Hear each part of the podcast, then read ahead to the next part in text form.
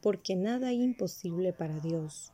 Lucas capítulo 1, verso 37, versión Reina Valera.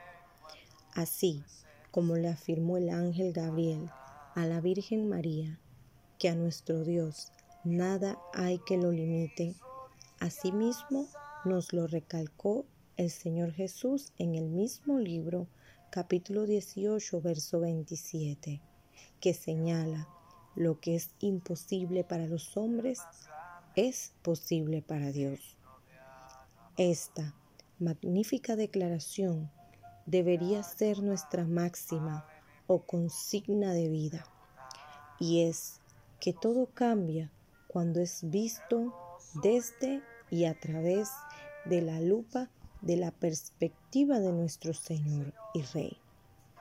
Cuando andamos en fe y como dice Yapa, con el wifi del Espíritu Santo, sabemos que aunque la calle no está para humano y que tenemos un enemigo, podemos y tenemos que avanzar y no dejarnos paralizar por las inquietudes del mañana, por lo inseguro que pueda parecer el hoy y mucho menos por los recuerdos del ayer.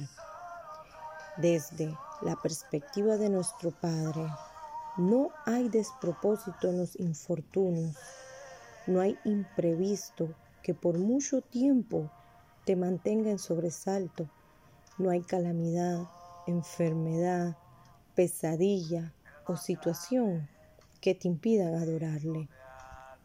Desde la perspectiva de nuestro Rey, sabemos que mayor es quien está con nosotros, que habitamos al abrigo del Altísimo, que por sus llagas tenemos sanidad, que por su gran amor recibimos su perdón y por lo ilimitado de su poder la valiosa redención. Les bendigo mis amados y ruego al Padre, Hijo y Espíritu Santo que nos ayude a mirar con sus ojos y a perseverar en Él. En el nombre de Jesús. Amin.